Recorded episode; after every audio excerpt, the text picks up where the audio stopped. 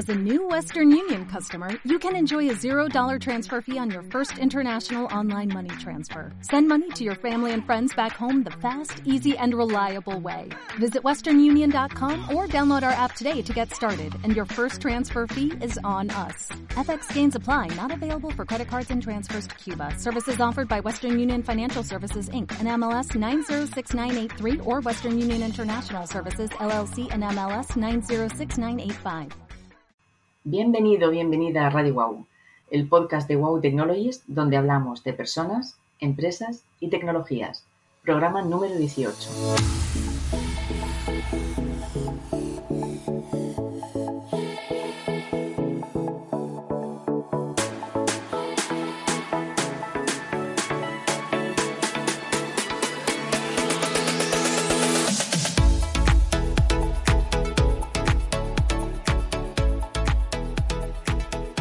Hola queridísimos seguidores de Radio Wow. Ya estoy aquí, dispuesta a pasar otro ratito con vosotros y a tomar el relevo a Nacho, que últimamente no hay forma de cuadrar nuestras agendas, la verdad. Pero bueno, aunque ahora estoy segura de que los anteriores podcasts os, os habrán servido para descubrir nuevas historias e ideas de nuestros invitados, que han sido súper interesantes, y para ir tomando notas de cómo aplicarlas en vuestro día a día. Esta semana seguimos con la temática del e-commerce pero esta vez centrándonos en el mundo del B2B, el comercio online entre empresas. Un contenido que nos estabais demandando por el gran interés generado en los últimos tiempos. Hasta hace pocos años, cuando hablábamos de negocios entre empresas, siempre nos venía a la, cabeza ¿no? Eh, ferias, eventos presenciales, pero poco o nada se hacía referencia al negocio online. Pero lo cierto es que en estos últimos años, y bueno, y como revulsivo de, el revulsivo de la pandemia, el negocio B2B ha ido adquiriendo cada vez más importancia en el mundo online, con un claro peso en las estrategias de negocio entre empresas. Para ello, eh, para hablar de este tema tan interesante, hoy tenemos con, nosotros a eh, Martín Olig, que es Manager Sales de Latinoamérica e Iberia, perdón, en Sana Commerce, con más de ocho años de experiencia dentro de la compañía. Martin es un apasionado del, desarrollo de negocio dentro del sector de la tecnología y le encanta descubrir nuevas oportunidades comerciales y convertirlas en relaciones a largo plazo. Por todo ello y mucho más, se adentró en el maravilloso mundo de Sana Commerce. Y bueno, para los que no la conozcáis, Sana Commerce es una plataforma de e-commerce B2B que se integra con los ERPs de Microsoft Dynamics o, SAP. Bueno, los que andéis algo perdidos con el, con el mundo o el papel del ERP dentro de la empresa, os invito a que escuchéis el programa número 15 con Lidia Fernández de Radio Wow, eh, donde explica claramente la importancia del ERP en el mundo de la empresa. Y ahora sí, ya sin, más dilación, eh, damos la bienvenida a nuestro invitado de hoy. Bienvenido, Martín. Muchas gracias, Rosalía. Encantado de estar aquí. Encantados nosotros de tenerte en, nuestro podcast. Muy bien, pues Martín, si estás preparado, pues vamos, vamos al lío. Me parece bien. Vale, genial. Bueno, Martín, en los últimos años hemos tenido un crecimiento exponencial del B2C, ¿vale? Eh, lo que ha hecho que el consumidor, bueno, realmente todos nosotros, estemos mucho más acostumbrados a, la compra digital. Esto ha comenzado a verse también en el B2B. ¿Cuáles han sido los principales motivos que han impulsado a las empresas a dar el salto al mundo digital? ¿Crees que solamente ha sido el tema de, la pandemia o hay también variables que han, han sido claves en este crecimiento? Bueno, muy interesante esta primera pregunta, eh, Rosalía. Eh, ahí conectando ya el B2B al, B2C también y, la pandemia que, hemos vivido durante estos últimos 18 meses. Correcto. Em, ya. Em, y, como bien dices, ¿no? El, eh, esto ha, ha sido clave en, en el en el crecimiento en realidad del, comercio electrónico B2B, ¿eh? pero no ha sido como el único acelerador. ¿eh? Digo acelerador porque realmente la tendencia del comercio electrónico ya B2B eh, ya estaba. O sea, ya cada vez más empresas estaban, bueno, estaban averiguando las oportunidades del comercio electrónico B2B, cada vez más clientes de empresas B2B estaban exigiendo también este acercamiento digital. Entonces ya era una tendencia y yo creo que la pandemia ha sido un acelerador en todo esto. Pero algo lo que también indicas es que eh, durante los últimos 10 años o, aún más había un, crecimiento exponencial de lo que es la, compra B2C. O sea, todos nosotros consumidores somos muy acostumbrados a, la compra digital. En, bueno, eh, casi ya gran porcentaje. Exacto. sí, sí, sí.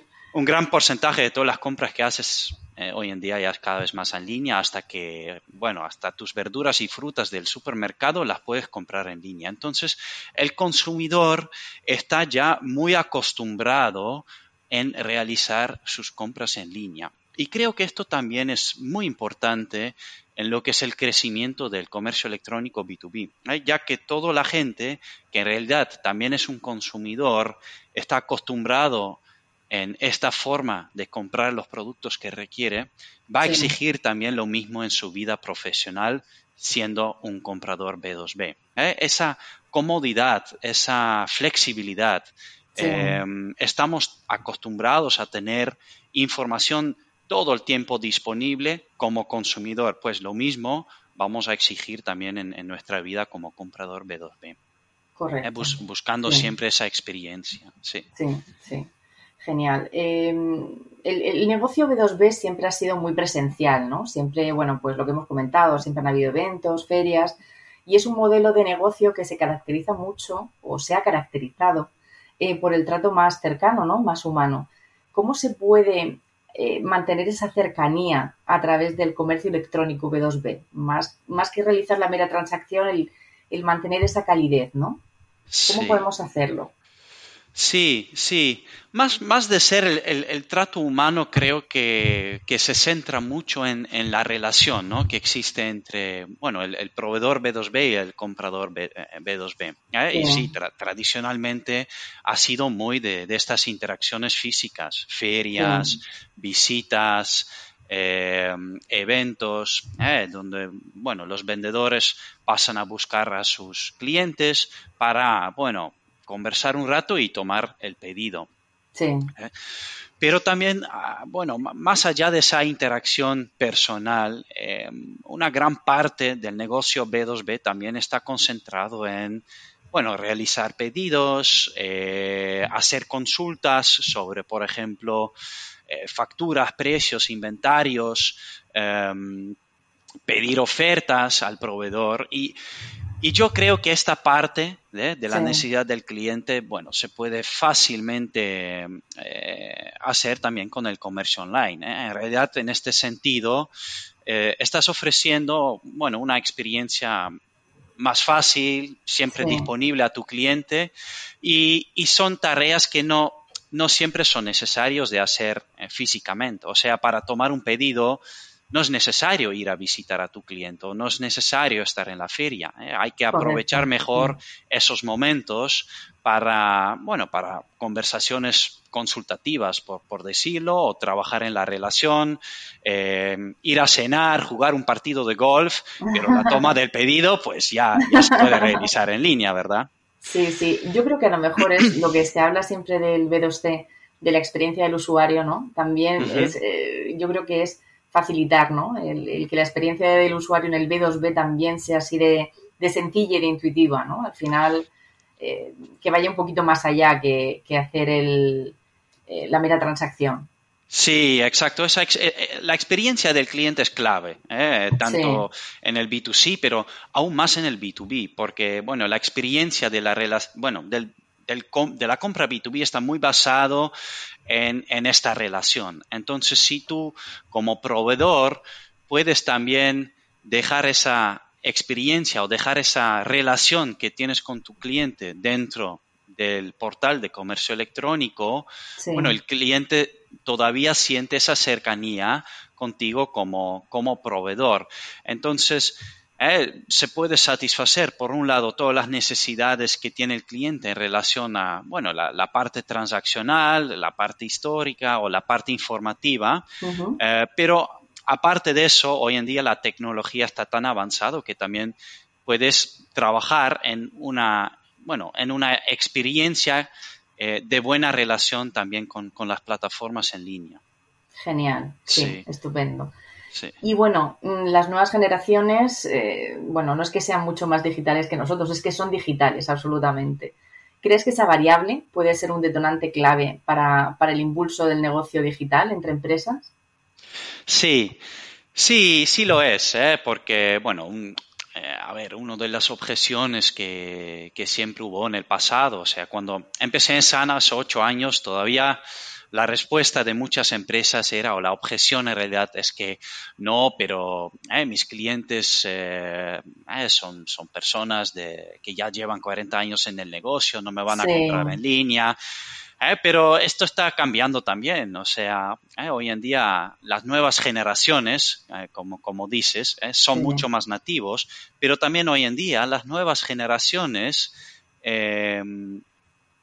eh, ya no solo son los que realicen los pedidos en las empresas. ¿eh? Hoy en día, eh, y esto es según un estudio de, de, Sakunas, una agencia de marketing B2B en Estados Unidos, dice que un 73% de los famosos millennials ya están de alguna forma u otra involucrados en las tomas de decisiones B2B. pues es un porcentaje muy significativo, sí. Exacto, y sobre todo aquí hablando eh, de, la toma de decisión de la compra eh, de productos B2B. Entonces, eh, puede ser la persona que realmente realice la compra, puede estar involucrado porque está en el equipo que, requiere esos productos. Pero aparte de este porcentaje del 73%, también Sakunas encontró que hoy en día un tercio de, estos milenios ya es la tomador de decisión final en organizaciones. Entonces, ya están ahí en, en, la parte directiva. Eh, entonces, ya, ya no solo proveedores encuentran clientes que con, con, este famoso cliente que ya está 40 años en el, en el mercado, ¿no? Ya estas nuevas generaciones no solo están involucrados en la compra, sino que también pueden estar involucrados en, en tomar estas decisiones. Entonces, em, sí, sí, este variable es, detonante para que el negocio B2B sea más digital eh, que presencial. Eh, pero aparte, hablando de generaciones, yo creo que también, y regresando nuevamente al tema de la pandemia, eso también ayudó que, eh, que, en realidad también personas de otras generaciones están más acostumbrados a la compra en línea. Hubo un periodo también en España en donde realmente no podías salir a la calle ni siquiera. Entonces, mm.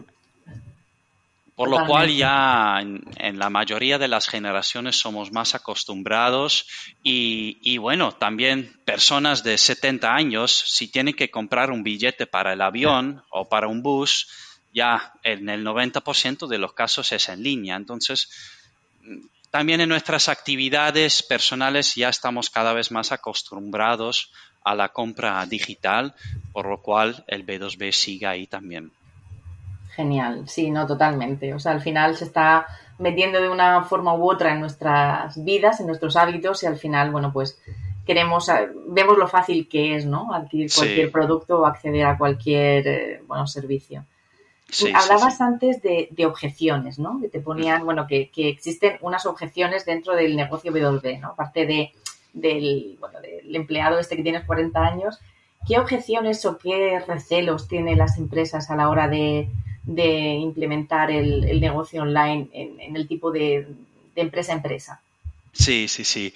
A ver, a ver, no, no el empleado que tiene 40 años, porque yo, no, creo que esto es otra generación, pero el que está 40 años ya en el negocio. Correcto. Sí, sí, sí, sí. Eso es, es, un, es una típica objeción que, que escuchaba hace tres, cuatro años mucho, ¿no? Cuando eh, todavía era, para algunos negocios era difícil tomar la decisión de hacer este paso, ¿eh? porque eh, también muchas veces empresas toman la decisión en base a, bueno, lo que escuchen de sus clientes de, de mucho tiempo, o sea, los, los clientes de, de, confianza. Y sí, ahí puede suceder que son clientes también de que ya llevan muchos años en, en el portafolio. Entonces, puede tener influencia. Pero desde el punto de vista del vendedor, o sea, eh, la, bueno, la empresa que está pensando en comprar un e-commerce, em, bueno, esto sí es una objeción que todavía lo podemos escuchar, aunque es cada vez menos, ¿eh? porque, bueno, también, o sea, eh, en realidad muchas empresas ya están forzados en ir allá porque el cliente lo, exige. Claro, claro. Em, pero lo que también a veces dentro del, bueno, de, la toma de decisión está involucrado muchas veces el equipo comercial ¿eh? del, vendedor y a veces estos vendedores teman un poco el tema de las comisiones, ¿no? Porque hoy en día visitan su cliente, realizan su, venta y sobre esas ventas recibe su comisión. Entonces, teman que cuando esta venta específica se reemplace por un, e-commerce que, que, ya no obtienen estas comisiones. Em, otra objeción que escuchamos muchas veces en empresas, sobre todo un poquito más grandes, es que dicen que, bueno, nuestros clientes están utilizando EDI ¿eh? o, ya tienen ciertas integraciones con sistemas para que un e-commerce no es necesario. Ya. Em, tenemos también, escuchamos que, por ejemplo, el producto que vende no es apto para la venta en línea. Por ejemplo, empresas que venden maquinaria puede ser una objeción. Claro, que son muy a medida, ¿no? Que tiene que hacerse en función del cliente lo que, lo que va a necesitar. Exacto, exacto. Eh, sin embargo, también, mira, si tú vendes máquinas, pues máquinas consisten de repuestos ¿eh? y repuestos son los que clientes requieren anualmente reemplazar. Entonces, también tenemos clientes que venden maquinaria y utilice una una parte de comercio electrónico para lo que es la venta de repuestos. Así que para, bueno, todas las objeciones también hay, hay, sus respuestas, ¿no?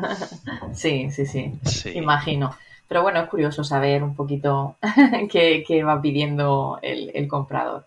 Sí. Mm, Martín, según hablábamos antes de la experiencia del cliente, bueno, pues eh, lo que decíamos, está empezando a ser un pilar clave, ¿no? en cualquier tipo de, de comercio online. Me da igual B2C, B2B, el B2C está muy avanzado. Pero ¿cómo eh, trabajáis vosotros eh, para maximizar esa experiencia de cliente en el, en el ámbito del B2B? O sea, ¿cómo responder a lo que quiere el cliente realmente? Sí, sí. Pues, ¿qué, es lo que quiere el cliente realmente? Bueno, eh, clientes quieren todo, son, son, son y, y, también es lo que se puede realizar. Pero es importante poder responder a estos requerimientos del cliente, porque la experiencia del cliente es sumamente importante. ¿eh? Eh, porque cuando un cliente no tiene una buena experiencia, no va a tener éxito tu plataforma de, B2B, ¿eh? porque cuando no tiene buena experiencia va a seguir contactándote por teléfono, por email, eh, porque, bueno, no, no, consigue esa experiencia que sí está buscando. Entonces, ¿qué es lo que nosotros veamos en el mercado, escuchamos en el mercado? Es que lo que es sumamente importante, eh, por un lado, tiene que ver con la velocidad ¿no? de, la, de, la, solución y la facilidad en los procesos. Entonces, eh, preguntas como si encuentras fácil el producto que necesitas.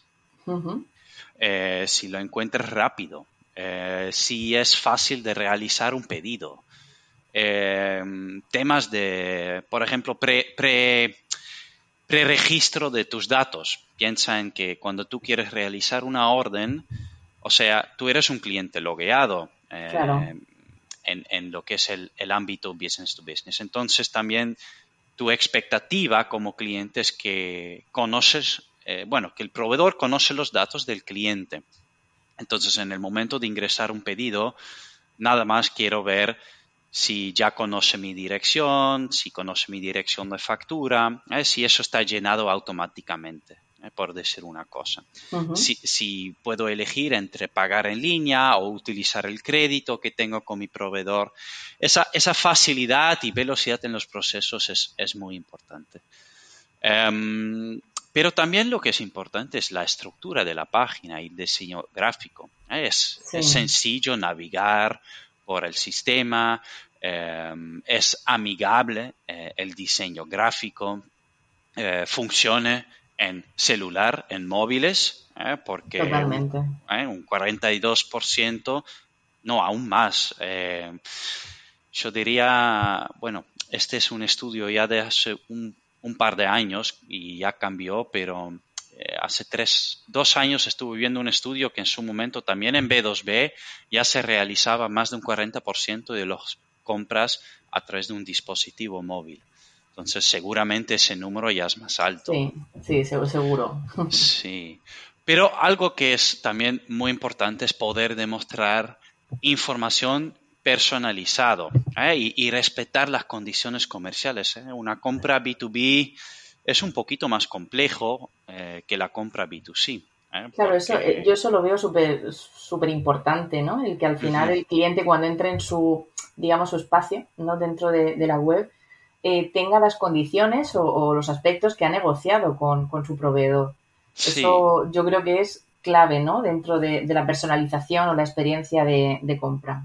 Exacto, exacto. Esto es clave en, la experiencia porque, eh, nuevamente, y aquí repito, es eh, a ver, la relación es realmente una relación. Eh, y eso es también la expectativa del cliente, que esta relación está representado, las condiciones que ha negociado eh, contigo, que lo puede ver, o sea, que no vea nada más el precio de lista, pero que vea el descuento que tiene negociado, el descuento por volumen, por línea, por producto.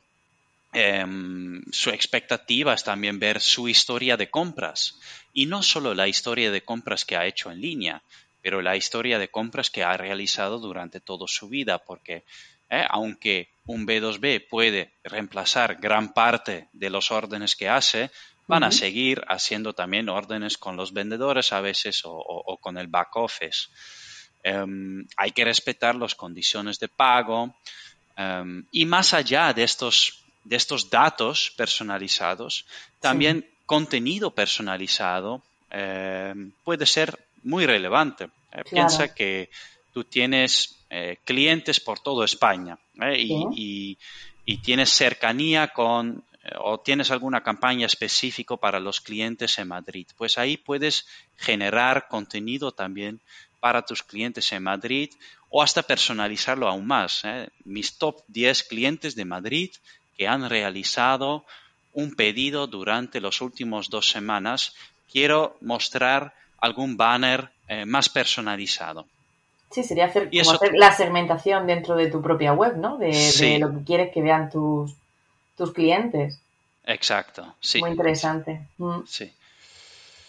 Así que sí, eso es lo que buscan, en, eh, es lo que nosotros veamos que, es sumamente importante en esa, en esa experiencia, ¿no? Que, eh, que se represente toda la información personalizada, pero al mismo tiempo hay que respetar, bueno, las, las reglas y normas de velocidad, facilidad y usabilidad. Genial, genial. Me ha, me ha gustado mucho eso de que, de que el cliente pueda ver tanto las compras online como las offline, ¿no? Que lo tenga todo ahí en su, en su propio espacio. Eso creo que es súper interesante. Sí, el famoso omnicanalidad, en realidad. Correcto, correcto, correcto. Y bueno, eh, lo que estamos hablando es que, bueno, que también en, un estudio que hemos estado mirando, aunque hay mil últimamente, que se espera que para el 2025 exista un crecimiento del 80% dentro del comercio online de, entre empresas. ¿Qué crees que, qué factores crees que serán claves para que esto sea una realidad? Porque esperemos que no venga otra pandemia para que esto sea necesario, ¿no? Pero ¿qué, otros factores crees, aparte de lo que hemos comentado, ¿no? De, que ya estamos todos acostumbrándonos un poco a, la facilidad del comercio online. ¿Qué otras cosas tenemos que tener en, cuenta para que eso siga eh, en crecimiento? Sí, eh Sí, es una buena pregunta. ¿Qué factores crees que serán claves para que esto siga creciendo, para que suceda? Bueno, em, lo más importante es que los factores claves en realidad es que, la tecnología permite cada vez más mejor resolver eh, de una manera poder representar esa buena relación B2B en línea, ¿eh? sobre todo los aspectos que vimos, ¿no? De usabilidad, velocidad, pero también piensa en, la transparencia, en la conveniencia para el cliente, esa personalización eh, y, la confianza, si tú puedes eh, generar o seguir generando esa confianza a través de tu plataforma, el cliente va a regresar a comprar en línea. Sí. Em, entonces, ya, bueno, y en relación a factores externas, eh, sí, bueno, la pandemia sí fue un acelerador, pero a ver, también los otros factores ya han sido el acelerador, ¿no? El, ser tan acostumbrado como B2C, las nuevas generaciones que, bueno, que ya son parte ¿eh? de, las direcciones de empresas. Em, esto todo ayuda en que, en que este crecimiento siga un 80%, aún más, eh, en, el, en, el futuro cercano. Sí.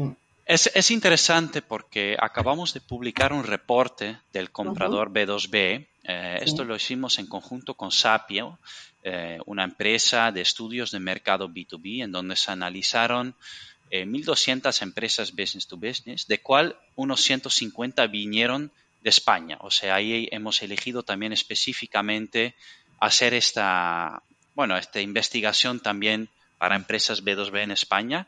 Este reporte ya, bueno, ya está disponible. Eh, lo comparto contigo para que, bueno, ustedes también lo pueden compartir. Genial. Eh, eh, pero el, resultado es que a nivel global, hoy en día el 67% de las compras ya suceden de una forma digital. y como bien dices, ¿no? Que, que, que para 2025 el crecimiento va hacia el 80, pero hacia el 2027 esto puede incrementar ya hasta un 90%. Entonces, bueno, el, cambio es real y, en realidad, bueno, los factores que ya hemos mencionado, bueno, han sido clave en este cambio. Totalmente. Y eh, al hablar un poco del, tema de la tecnología, eh, bueno, me gustaría hablarlo un poquito porque al final yo creo que, tendemos a un modelo de negocio tecnológico ¿no? en, los, en, cada empresa que esté muy integrado, ¿no? que esté, forme parte de un ecosistema eh, y al que al final todo se relacione con todo. ¿no? Lo que hablamos de que Sana es una plataforma integrada con los ERPs ¿no? de, Dynamics y de SAP, eh, ¿a qué se refiere exactamente? O sea, ¿es, realmente esa integración que hablábamos de que la tecnología ya está dando un paso más allá? Sí, em, la tecnología de, de ser integrado es, es importante, es importante en, en, esta relación comercial porque al ser una plataforma de comercio electrónico integrado, eh, esto permite obtener todos estos datos de los clientes, ¿eh? pues permite obtener eh, esa lógica que también se implanta en un sistema RP, lógica que, que, realice los cálculos de, bueno, de, de todas las condiciones del cliente. Em, y eso es, bueno, eso, el cliente tiene que confiar que los datos que vea son también los datos que escucha del, vendedor o que eso también son los datos que le comenta el, equipo de soporte al cliente. ¿eh? Sí. Y todos estos, eh, estas personas también obtienen su información del sistema RP. Entonces, si tú, por ejemplo, implantas una plataforma de comercio electrónico que no tiene esa integración, puede ser que los datos no están alineados. ¿eh? Y eso sí, bueno, esa, brecha que, existe entonces entre, bueno, la plataforma y los datos que, que, ¿eh? que las otras personas sí comunican a los clientes, puede dañar la relación. Entonces, es una ventaja muy importante, sobre todo en, business to business, esa integración, porque los catálogos ya están todos disponibles en el RP. La información de productos muchas veces está allá, entonces si lo puedes tomar en tiempo real, eh, esto es importante, el inventario, los precios, pero piensa también en, condiciones de artículos como unidades de medida, variantes, agrupaciones, catálogos por tipo de cliente. ¿eh? Si todo esto ya está configurado en el RP, con una plataforma integrada obtienes eso, bueno, automáticamente en tu tienda, por lo cual no, tienes que, ocuparte de, hacerlo todo de nuevo. Claro, eso es considerar que no es una simple página web, ¿no? Sino que al final lo estás vinculando con, tu herramienta de trabajo diario y que al final va a ser mucho más transparente todo. Sí, sí, todo es más transparente. eh, los procesos se simplifican también por, por, esta integración. Y esto también genera una comodidad ¿no? al cliente que, que, sepa o que tiene la seguridad que 24 horas al día, 7 días a la semana, los datos que vea en tu página están siempre actualizados. Claro, claro, eso es súper importante. Y bueno, Martín, si alguno de nuestros oyentes ahora mismo está pensando en dar el salto al digital con, con su negocio B2B, mm, ¿qué pasos les, le dirías o le recomendarías que tiene que, dar para, que eso fuera una realidad? Sí. Em, a ver, o sea, dar el salto digital, em, o sea, no es, no es únicamente buscar diferentes opciones de plataformas y tomar una decisión, comprar y hacer el proyecto. Entonces es, muy importante sí tener, bueno, sí, tener una estrategia, ¿eh? en realidad. ¿eh? Y, una estrategia empieza en, en, primero definir qué van a ser mis metas, qué van a ser mis objetivos que quiero realizar con esta plataforma de e-commerce. Sí. Eh, bueno, ¿cómo defines tus metas? Bueno, pueden ser comerciales, pueden ser de retención de clientes o mejorar su experiencia. ¿eh? Pero en realidad lo que hay que hacer al, realizar estos objetivos, o más bien pensar en estos objetivos, bueno, centrate también en las necesidades de tus clientes B2B. ¿eh? ¿Qué exigen mis clientes en esa experiencia? Qué parte de mis productos puedo poner en línea o qué tipo de servicio al cliente puedo dar con un, con un portal de e-commerce. Bueno, eso es en relación a, pensar en la estrategia, los objetivos eh, y las metas. Aparte de esto, también es, es importante crear un equipo para el proyecto, eh, del, eh, el proyecto de implantación de tu primer tienda en línea. Sí porque sí, existen agencias, existen empresas que te lo implantan, sin embargo, hay que haber un proyecto también interno que, bueno, que defiende los, los, objetivos o que está consciente de los objetivos, de los tiempos y de los recursos internos eh, para llevar el proyecto a, un éxito. Sí, sí, totalmente, porque hay muchas veces que dices, bueno, pongo la web o, monto el e-commerce y ya está, ya vender. Y no, y eso no iba un botón. Hay que hacer mucho trabajo eh, para que realmente la gente conozca, ¿no? Que, que, estás ahí y que, y que puedes ofrecerles ese servicio o ese producto. Sí, total. Y no solo esa comunicación externa, ¿eh? pero con, ¿eh? con la decisión de empezar con un proyecto de, de comercio electrónico, también es muy importante la comunicación y alineación interno en la empresa. Porque aparte del proyecto, también, bueno, el equipo de marketing eh, va a tener influencia en el éxito de, la tienda en línea. El equipo comercial va a tener una, influencia grande, ¿eh? porque si, si los vendedores no comuniquen con sus clientes que también hay una tienda en línea, pues cómo van los clientes a saberlo, cómo van a estar motivados en comprar en línea. Y también, bueno, tecnología. El equipo de tecnología también tiene que estar eh, alineado con, los planes eh, y para, bueno, también tenerlos on board del, proyecto. Claro, si al final es que sea acorde con la estrategia de la empresa en global, que no se considere como algo secundario, ¿no? Que, vaya acorde con la estrategia de ese año o de ese momento eh, como una nueva vía, pero, pero todo integrado. Si no, si no hay implicación por parte de todas las patas de una organización, es muy difícil que eso tenga éxito.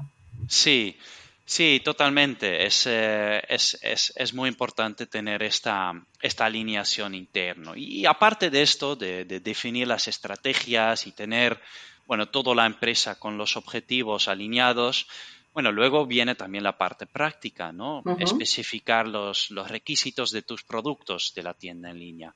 Eh, preparar todos los datos y el contenido para tu tienda en línea.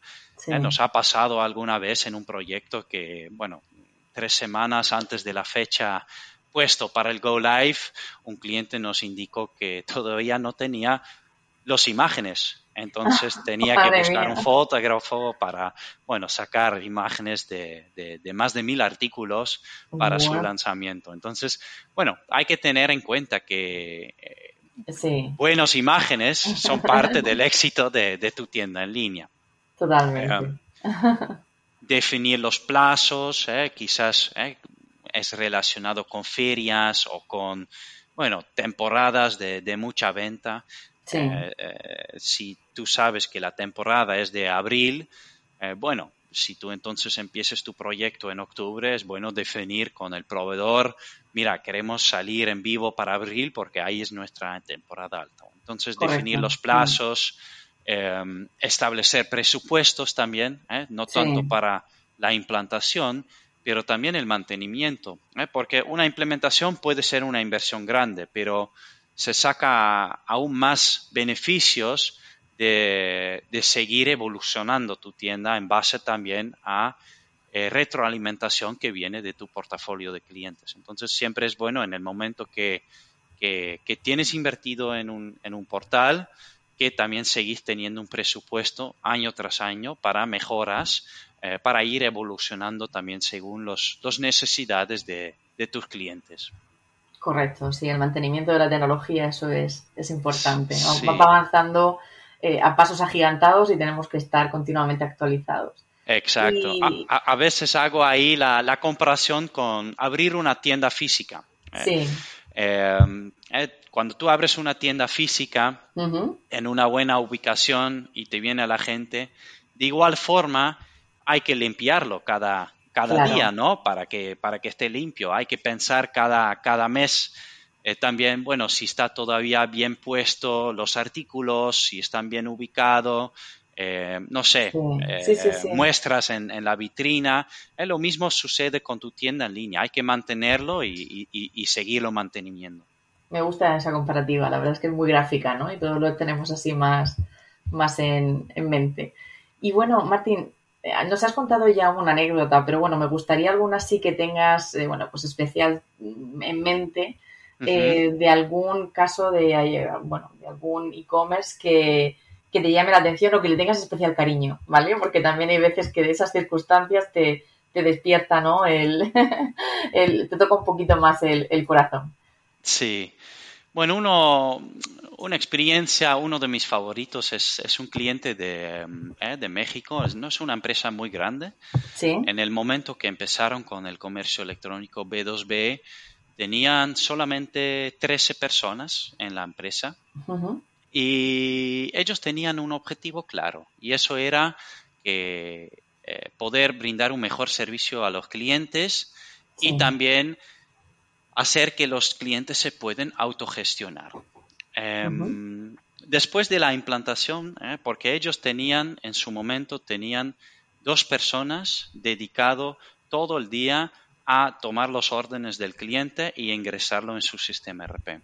Después eh, de unos meses de estar live, em, yo tuve una conversación con ellos y me dijeron, bueno, gracias a esta plataforma B2B, tengo estas dos personas ya no haciendo órdenes en el sistema, sino que ya están dando un mejor servicio a mi cliente. Entonces, pueden dedicar su tiempo a realmente brindar un servicio al cliente en vez de estar tomando órdenes y, poniéndolo en un sistema. Y creo que eso también es un beneficio muy importante, que, puedes reemplazar estas tareas de toma de pedido a, una plataforma y realmente dedicar tu tiempo en, seguir trabajando en la, relación con el cliente o, buscar nuevos clientes.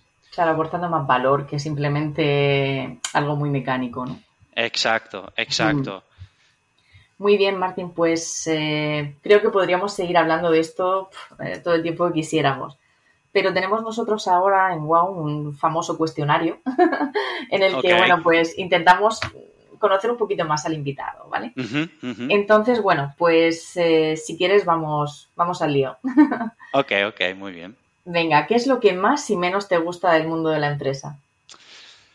Bueno, a ver, lo que más me gusta del mundo de la empresa y sobre todo en, mi rol comercial en una empresa de, tecnología es que lo que a mí me encanta es, buscar cómo puedo ayudar a empresas a resolver estos problemas que tienen o, a través de una plataforma de, bueno, de e-commerce en, eh, mi ocasión, em, bueno, resolver impactos que tienen de estos problemas Em, eso es lo que me gusta mucho, estar buscando siempre esas oportunidades, ¿eh? tanto para mi propia empresa ¿eh? como oportunidades para las empresas que estamos ayudando. Y aún más cuando, cuando esto se hace en equipo. Sí. Sí, sí, sí. Y lo que menos me gusta, pues no, no te sé responder esa pregunta ahora. Vale, pues ya está, pasamos palabra, no hay problema. ok, ok. Bueno, como estamos hablando de la tecnología, eh, ¿cuándo y cómo tuviste tu primera experiencia tecnológica? Uh, bueno, eso hace mucho. ya será ah, menos. sí, sí, sí. Bueno, algo, una tecnología interesante era cuando era muy chiquito, eh, el banco, de cual todavía soy miembro, o sea, estaban, eh, estaban entregando a, niños de, bueno, a primer grado de escuela o segundo grado, unas maquinitas para meter tus monedas. Entonces era como un cajero automático, eh, pero de juego, y podías meter tus, tus monedas para ahorrar.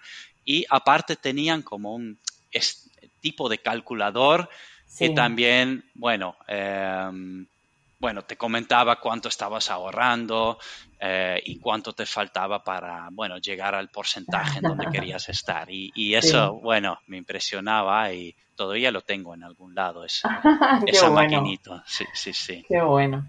Eh, y bueno, ya yendo un poco más al tema de software, eh, ¿cuál es tu software favorito? ¿Puede ser profesional o puede ser personal?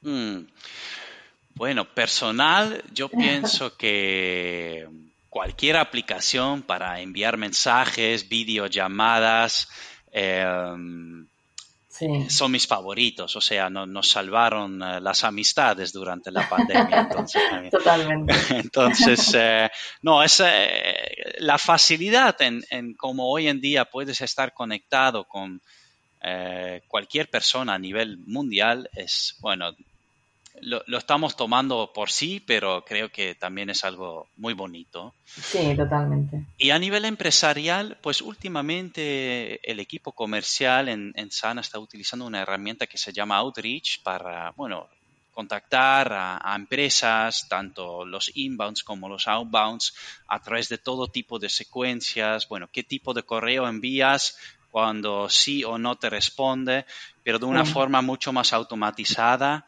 y, esa también me impresiona mucho cómo está ayudando al equipo comercial en, bueno, en trabajar con, los prospectos.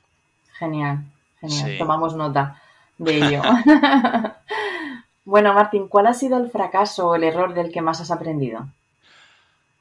Uh, no sé si, si me daña compartir esto, pero el fracaso, el error que más ha yo creo que fue utilizar una esponja incorrecta para lavar mi coche.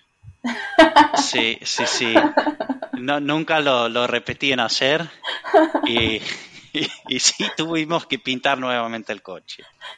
Bueno, eso es una buena lectura para quien quiera lavar el coche. Me ha sorprendido, lo reconozco. Muy bien. Y, cuéntanos, ¿qué música te gusta escuchar? ¿Cuál es ah. tu canción, álbum o artista favorito?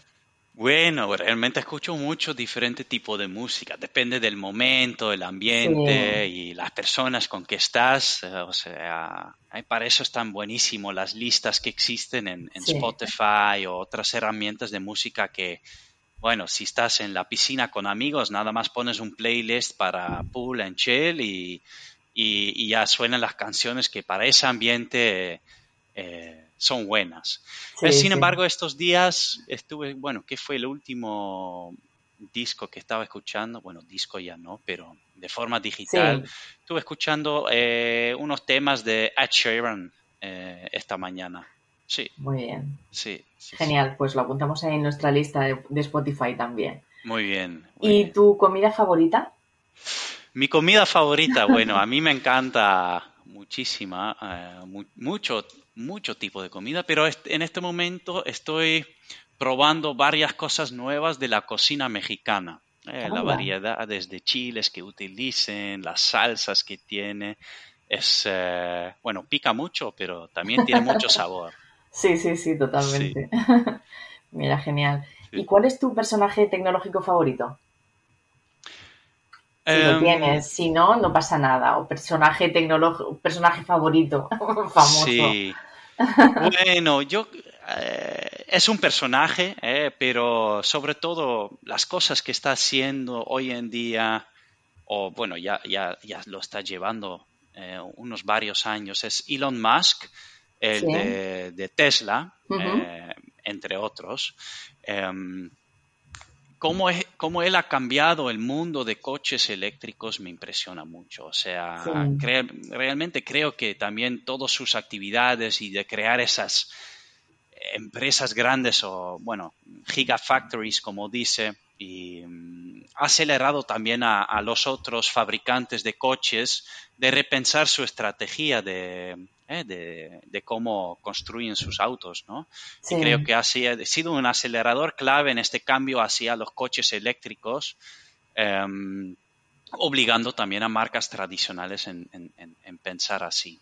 Sí, total. Cuando un personaje es tan disruptor, ¿no? Que, que- que Sí. rompe totalmente un, un sector que ya pensabas que, que tenía poco así que, que modificar, al menos tan radical, Sí. es, es, es digno de admirar, porque esos cambios que el resto tiene que seguir o morir, no tiene más. Exacto, exacto. Yo creo que hace 10 años eh, algunas fabricantes dominaban el mercado y nadie Sí. podía pensar que, que Tesla iba a ser ya un factor tan importante en algunos países. Pero hoy en día ya no, ya, ya es parte del- de, de los fabricantes importantes. Totalmente, totalmente de acuerdo. Y bueno, Martín, tenemos, bueno, normalmente hacemos que el invitado eh, que tenemos lance una pregunta para el siguiente invitado, Sí. que no sabemos quién es. Y en este caso tenemos un- una pregunta que nuestro anterior invitado nos lanzó. Así que bueno, te la traslado, que es, ¿qué prefieres ser? ¿Cola de león o cabeza de ratón?